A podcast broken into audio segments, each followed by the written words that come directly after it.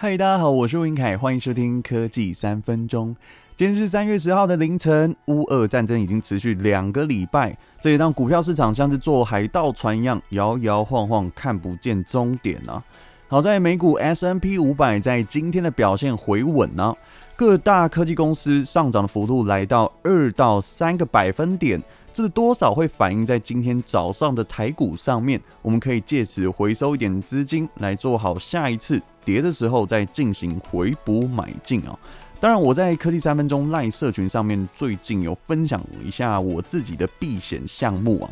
以电子股的部分可以继续抢价差，或是放定期定额长期投资。另外，着重在能源基金跟运输股的部分，也是我积极投资的目标哦。当然有保守的投资人会问啊，如果想要获得稳定，然后看到股票的获利继续成长的话，当然因为我是科技类的频道嘛，那就我自己的观察，可以继续加买电信类股。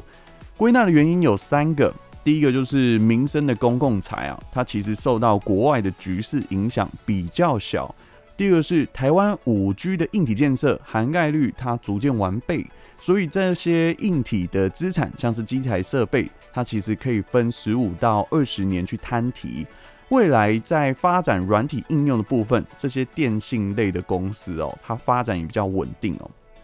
第三个是未来仅剩下电信三雄嘛，所以相对要做吃到饱的服务的话，势必用户的月租费会有所的增加，那连带会贡献到电信产业的营收。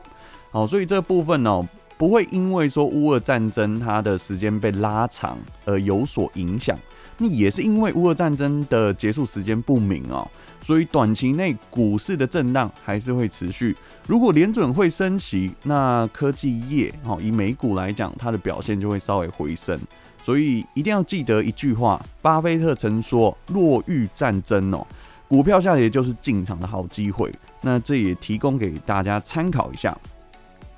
接着要快速回顾昨天苹果发表会的一个重点项目啊，第一个是 iPhone 十三全系列推出一个新的颜色，叫做松岭青色。其实没有看到实机之前呢，我都会想称呼它为教召绿。好，为什么呢？是因为刚好这个最近很搭时事嘛，那也太像这个军中的颜色了。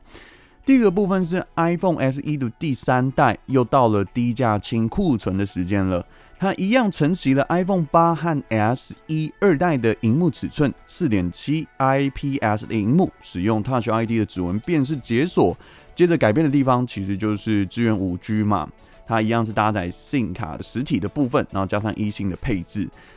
那升级的部分呢，像是 A 十五晶片，它属于一个降频的版本，因为受限于电池容量跟五 G 的网络相对比较耗能。所以预期跟以往评测出来的效能结果，晶片的算力会介在 A 十四之间，可能会比它高一点点啊。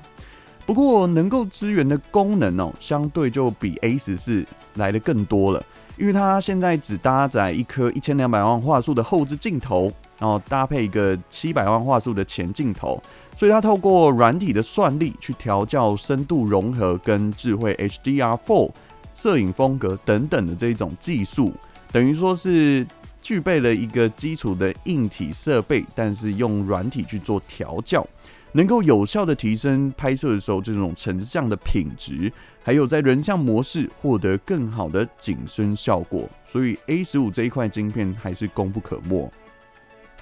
这个族群的部分还是瞄准在首次使用 iPhone 的用户，像是 Android 去跳槽啊，或是一些小朋友要第一次接触智慧型手机的时候就很适合。还有习惯 iPhone 六 S、七或是八这个手持小萤幕的使用者。加上这个第三代 iPhone SE 啊，有六十四、一二八、二五六这三种容量，以台湾的定价是一万三千九到一万九千元。现在 iPhone SE 二代新机的市场，它瞬间就没有竞争力了，因为在二手机的价钱大约落在六千到九千元，然后等于说贴一贴钱哦，就有全新的三代可以使用哦，所以这也变相是二代在。接下来，好，在新机市场上面，通讯行的价钱可能会来到一个跳水的状态。接着，iPad Air 五在新款的部分降价一千元，WiFi 版的定价来到一万七千九，行动网络版是两万两千九百元，搭载 M1 的这个晶片哦，它这一块晶片其实出来已经算是补齐 iPad 家族里面的这个一个定位哦，推出五个颜色，其中紫色是新的部分哦，这款定位在 iPad 家族里面算是中阶。啊，如果使用呃脸部辨识不习惯的用户哦，其实它有搭载指纹辨识。然后，如果你又觉得荧幕更新率你不需要到一百二十赫兹哦，那你就选择这个 iPad Air 五。哦，接着第四个跟第五个产品就要一起介绍，为什么呢？因为 Apple 等于是在现在产品线上 iMac 二十七寸的这个产品哦拆开来卖，而且重点是。这个价钱可以卖到更贵哦。这一次发表的这个 Studio Display 二十七寸五 K 的这个 Retina 荧幕，它搭配的是 A 十三的晶片，驱动了各项的硬体设备。上面有一个视讯镜头，是一千两百万画素，还有三组立体声喇叭，售价是四万五千九百元起。那我以为它会有其他的这种 AirPlay 无线投影的规格哦。但是呢，其实这一次基本上都没有，啊是会想要买到这一颗荧幕啦，但是看到这个价格就锁起来了。接着，Mac 的 Studio 这个改名的名字，呃，其实会更好卖的原因哦，就是因为它强大的效能，也是一款全新的桌上型主机啊。但是怎么看都是 Mac Mini 的放大版，主要原因是因为他们这一次想要在小改款上面做一些改变，要解决这个晶片散热的问题，所以才把这个高度加高，所以就是拉一个新的产品线出来，提供两个版本，就是 M1 的 Max 和 M1 的 Ultra。价钱是台币五万九千九百元到十一万九千九百元，为什么那么贵呢？最主要就是在它的晶片效能上面有所提升哦。发表会上面提到这个 M1 的 Ultra 晶片，它也是苹果持续强化 M 系列在 ARM 架构，就是 ARM 架构下面的软硬体整合。从二零二零年第四季开始，除了 iPhone 和 iPad Mini。是采用 A 十五系列的仿生晶片，然后 iPad 是使用 A 十三哦，它其实算是最初阶，然后销库存的机种。我们讲的是 iPad 哈，那像是 Mac 的桌机全系列的 MacBook，还有 iPad Air、iPad Pro，几乎都换上了 M1 的晶片。目前在线上有四款不同等级的，分别是 M1、M1 Pro，还有 M1 Max。那最新发表这个 M1 Ultra 是由两颗的 M1 Max 去借接而成哦，所以大家都笑说啊，为什么呃不用胶水粘一粘就可以了？其实它还有很多需要整合的地方哦。苹果虽然没有自己的晶圆厂啊，但是研发团队在设计之后，它是需要交给台积电去进行生产的。这个好处是它不用砸大钱去建设精密的仪器。同时手上又可以握有五纳米的关键制程技术啊，还有设计，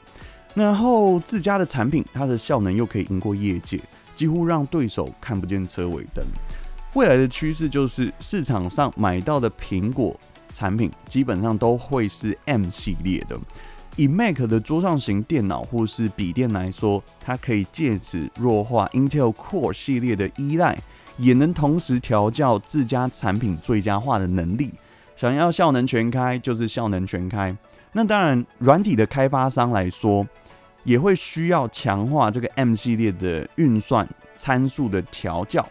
在未来 MR 的这个混合实境的系列哦。这个头盔哦，它也会需要很强大的算力去呈现这个 AR 或是 VR 的虚拟环境。那至于是用 A 系列还是用 M 系列的晶片，其实这就很难去预测了。毕竟装置的定位会影响到它的效能以及这个产品的发展。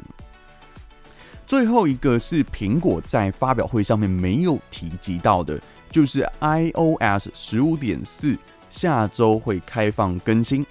主要的亮点就是我们上次有提及到，就是戴口罩就可以解锁，但是目前只有 iPhone 十二跟 iPhone 十三的系列支援这个功能。最主要是因为在十一之前的机种哦，它的晶片没有办法支援这个敏锐度哦。